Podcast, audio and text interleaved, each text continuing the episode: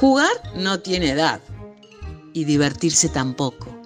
Es por eso que el proyecto Marionetas con Historia atrae a personas que hace un tiempo largo dejaron la niñez. ¿Y qué hacen estas personas? ¿Cómo se divierten? Bueno, mujeres y hombres que van desde los 30 años a más de 70 se reúnen para recordar familiares y personajes de su barrio. Recuerdan anécdotas, historias. Eso sí, no hay chismes, solo se reconstruye la memoria. Ellos, con sus manos, tallan la cara de un abuelo, cosen el vestido de una peluquera, el gorro del diariero, y así, de a poco, aquel personaje de vidas pasadas toma vida otra vez. Ese títere recobra su voz y también su historia. Hoy, Mariana Livenson, una de las coordinadoras del proyecto, Raquel Torres, Soledad Rivas y Matilde Matosín nos comparten sus experiencias. Hoy, por un ratito, volvemos al pasado del barrio Kilómetro 5. Marionetas con Historia es un proyecto especial de formación artística vocacional. Es un proyecto del Instituto 806, eh, más conocido como la Escuela de Arte, que llevamos adelante con Alejandro Nazar desde el año 2014. En el taller eh, se producen títeres eh, en base a eh, fotografías antiguas, muchas de las cuales son aportadas por las mismas personas participantes. desde el año pasado en la Biblioteca Estación Talleres estamos trabajando con los personajes y oficios de Kilómetro 5. Entonces cada uno seleccionó un personaje o un oficio, porque algunos eh, no son personajes basados en personas reales, sino como representaciones más generales, eh, de estos oficios que han estado presentes en, el barrio en otros momentos. Por ejemplo, eh, los maquinistas de las locomotoras o, ciertos personajes, la carnicera, la peluquera, el verdulero estos personajes que, han transitado por el barrio y que, bueno, ya están algunos todavía, eh, pero el trabajo se ha modificado. Entonces la idea es un poco a través de estos personajes contar cómo fue el barrio en épocas anteriores.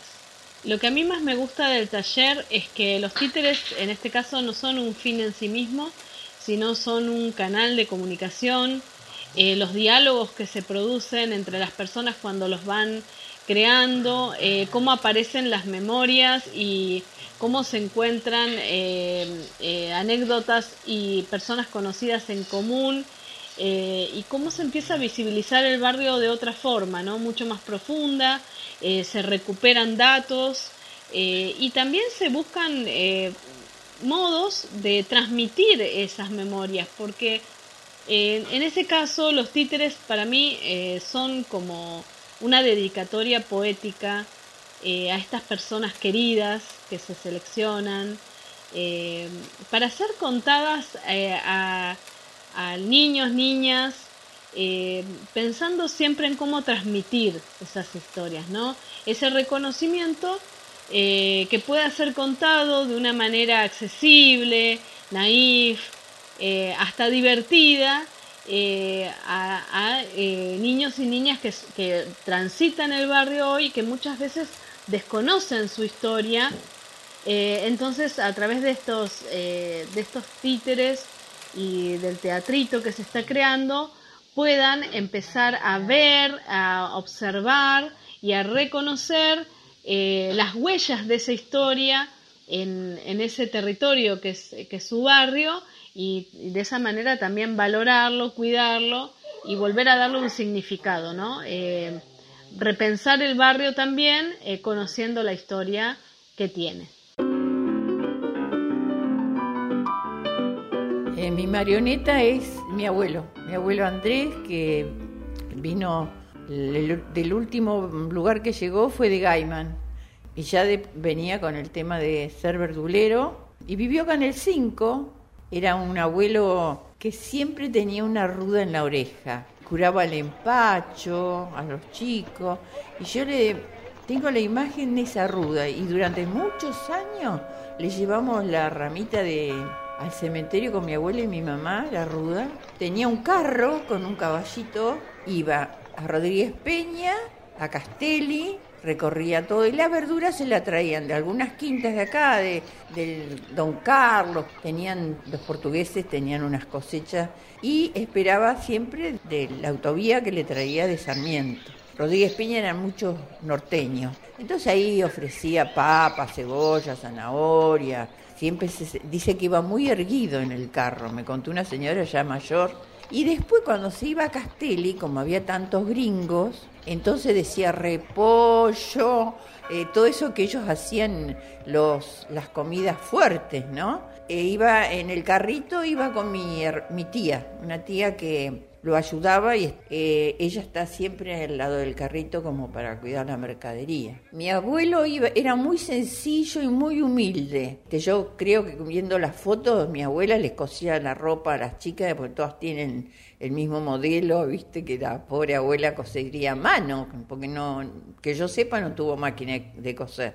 Y el abuelo usaba siempre una camisa a rayas, un chalequito siempre y su carterita de cuero donde iba poniendo el dinero que iba juntando en las ventas de él.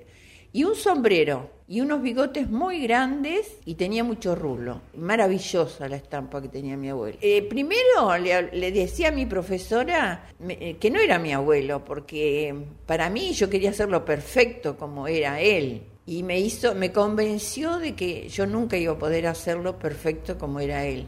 Y que sí, que era el, el, personaje de mi abuelo Andrés, y lo fui queriendo. Y después cuando ya lo vi con sombrero, su pelito y todo, bueno, tengo las imágenes de él sentado en el, en el andén de, la, de las vías. Yo tenía, vivíamos en, en el barrio Cemento, entonces él iba y se sentaba ahí. A mí me, me emocionó mucho y lo muestro y me veo, me siento feliz de que mis primos me pidan cosas de los abuelos, eh, y algunos no recuerdan nada, porque eran más chiquitos que yo. sí, reconstruimos la historia del abuelo, la verdad. Y me diría gitanilla, porque yo era, ¿cómo se llama? Muy chiquita, muchas cosas no me puedo acordar de él, pero me habían puesto gitanilla. No sé la razón, si fui brava, si le hacía acordar alguna gitanilla ya de España, pero me decían todos gitanilla. Mi padre también me decía gitanilla. Un lindo recuerdo.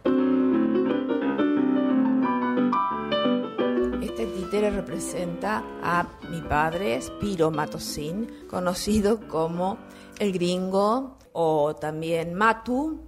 Yo pensé en mi papá, su hermano y su sobrino los tres eran el grupo de, eh, de pesca. Ellos, este, era como una sociedad o no sé, pero era, vamos a pescar, vamos a pescar. Si podía uno, iba uno y tiraba la red, una red eh, chica que le llaman tramayo ahora, y después iban a buscar los pescados que había.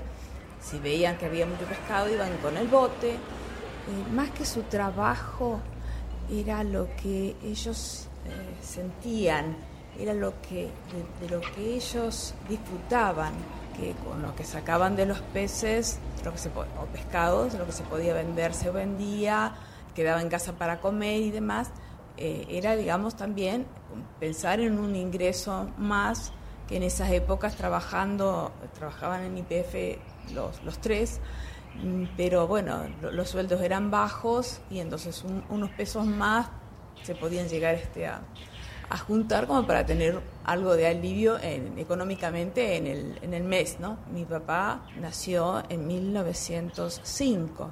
Eh, eso fue la época del Imperio Austrohúngaro, en el territorio que era croata. Recuerdo, por ahí puedo decirte, subiéndose al bote, tirando la red, volviendo a la, a la, a la costa se bajan de sus botes, lo van levantando, cuestión de que la marea no se los lleve para abajo, para adentro, para el mar. Así que bueno, venían los vecinos de allá del muelle y entre los otros, eh, ellos y el hermano y el sobrino, sacando una, una red completa, completa de pescados, eh, de sardinas, por ejemplo. El bote quedaba en esa época en, el, en la playa quedaba el bote y quedaba la red. Los viejos nuestros no tenían el vehículo, Hasta que, bueno, mi primo Tito compró su camioneta, bueno, ya ahí fue distinto. Hasta que, bueno, una vez lamentablemente apareció quemada la red y de ahí nunca más dejaron la red ni el bote. Lo que yo recuerdo siempre mm, son los pescados que mi madre hacía tipo chupín, una salsa de tomate con, con, los pescaditos grandes, el mero normalmente era, eso se acompañaba con polenta. El olorcito del chupín en casa, lo siento todavía, lo siento siempre. Cuando empecé con, con este títere, y realmente pensaba siempre que él estaba conmigo. Eh, en la lancha el tema era, este, a mí me daba miedo, como yo no sabía nadar, esto es una cosa increíble, porque ¿cómo no voy a saber nadar si soy hija de gente que nació en el mar. Ellos temerosos porque yo soy única hija, entonces no van a perder a la hija por, porque la, metieron en un bote. Mi tío Pícaro lo que hacía, por ejemplo, nos metían al bote y iba, e iban ellos, iban ellos remando, o uno, o mi papá o mi tío. Entonces nos movían el bote como para que no nos asustemos después, como para quitarnos el, el miedo, pero después igual nos daba más miedo todavía.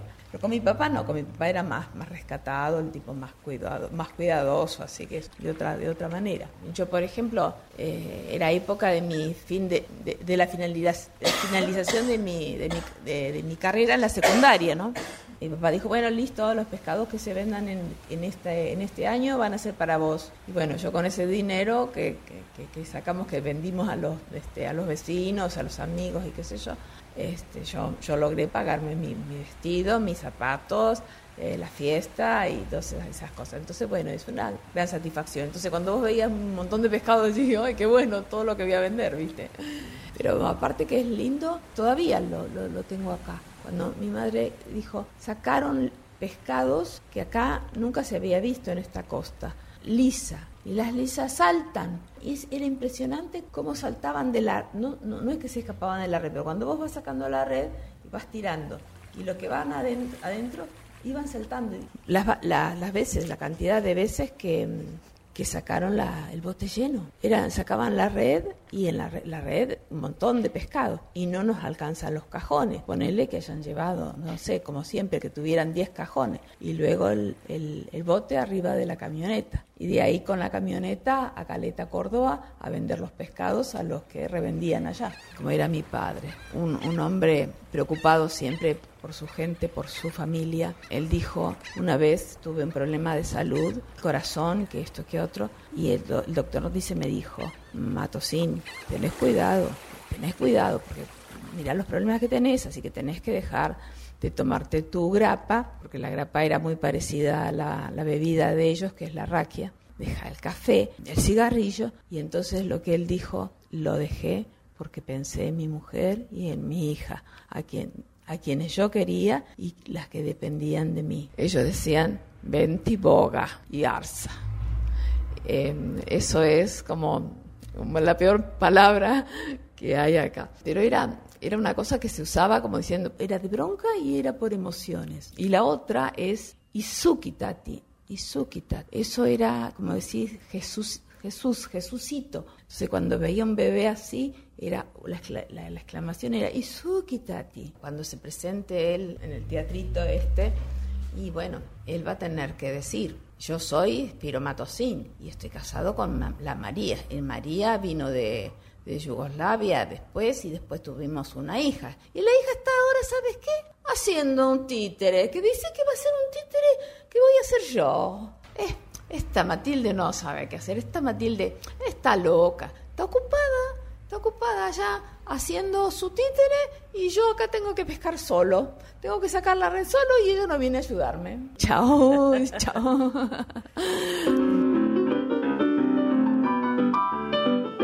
El Robledito era el, kiosquero, el canillita del barrio, el que vendía diarios, entonces uno, eh, como cuando yo era muy chica, entonces teníamos contacto con él eh, constantemente, nos, hacía, viste, nos hacía imitar eh, cómo vender diarios. Antes vos andabas mm, por acá, por caminando, por la calle, en grupo y bueno, eh, tenías contacto con él porque él siempre estaba en la calle vendiendo o, estaba en su kiosquito.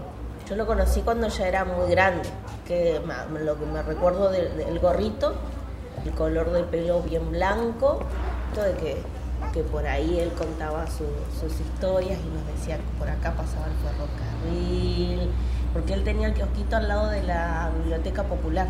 De, de la ex, claro, donde era la ex estación. estación Talleres. Entonces él tenía el kiosquito ahí y, nos contaba por ahí la historia y cuando uno es chico eh, escuchás esas historias y escuchás entusiasmado, entonces bueno, nos contaba que bueno, que ahí pasaba el tren y cuando él vendía el diario decía eso, si vendo, vendo diario, que eres el, el pata sucia o el mentiroso. Entonces tenía eso de que le gustaba lo que hacía.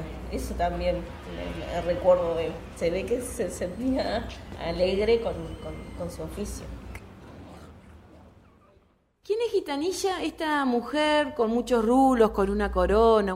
Y es medio secreto la gitanilla. Bueno, la realidad fue que yo, eh, un día estuvimos todas eh, las chicas jóvenes que estábamos acá, fuimos a Ferro para elegir la reina de Ferro. O yo tendría 15 años. Y todas teníamos coronita. Era la, vos ves la foto y todas teníamos coronita. Y cuando se me ocurrió hacer la gitanilla, este, no lo quería decir era yo. Bueno, el vestido me lo había hecho yo, eh, no conseguí la tela porque era como un brocato, ¿viste? era todo bordado, hermoso. Y un tremendo cuello tenía blanco, ¿viste? Conservo la flor que tenía acá en el, en el escote, todavía la guardé. Y bueno, no salí reina, por supuesto. Y en esa época se compraban los votos. Pero entonces mi mamá me compró una parte. Un chico que gustaba de mí me compró algunos más. Pero eh, la chica de los 15 años, que vinimos todas de los 15 años al, a Ferro, el papá le compró los talonarios todos, completo. Entonces, este, cuando dijeron él, la reina era bajita, chiquitita, y nosotros éramos las más altas de acá. No era que yo me considero la más elegante, pero eh, de esa manera el club hacía obras para hacer con la venta de votos. La venta de votos y se arreglaban los este las qué sé yo las cosas del bar el baño qué sé yo lo que harían. Y bueno en gitanilla salió así quise conseguir pelo oscuro porque si me ve mi papá yo ahora no soy la gitanilla porque me tiño me encantó hacer ese muñeco y esa marioneta. Mi mamá me hizo un vestido con porque mi mamá bordaba mucho y me hizo con todo golondrina y era celeste. Y yo en vez de ir a abrir la puerta para irme a lo de la vecina, saltaba por el cerco. Y dejé una, una golondrina enganchada, mi mamá me cortó la pollera, me sacó la golondrina partida y, este, y decía, Raquel, abrí las puertas, no. Me encantaba ir a sacar damasco a los vecinos. Y yo ahora no haría una cosa así ni loca. Pensé, dale, vos sos flaquita, podés. Entonces me mandaban a mí y sacaba Damasco del vecino. La escuela, me encantaba las amistades que todavía tengo de las chicos. Así que la vida de Gitanilla tuvo, fue muy buena hasta el día de hoy. Vive feliz, con cinco nietos, un amado marido. De Gitanilla puedo decir que que me hizo feliz también, porque era muy, muy atrevida para jugar, no se cuidaba. bueno.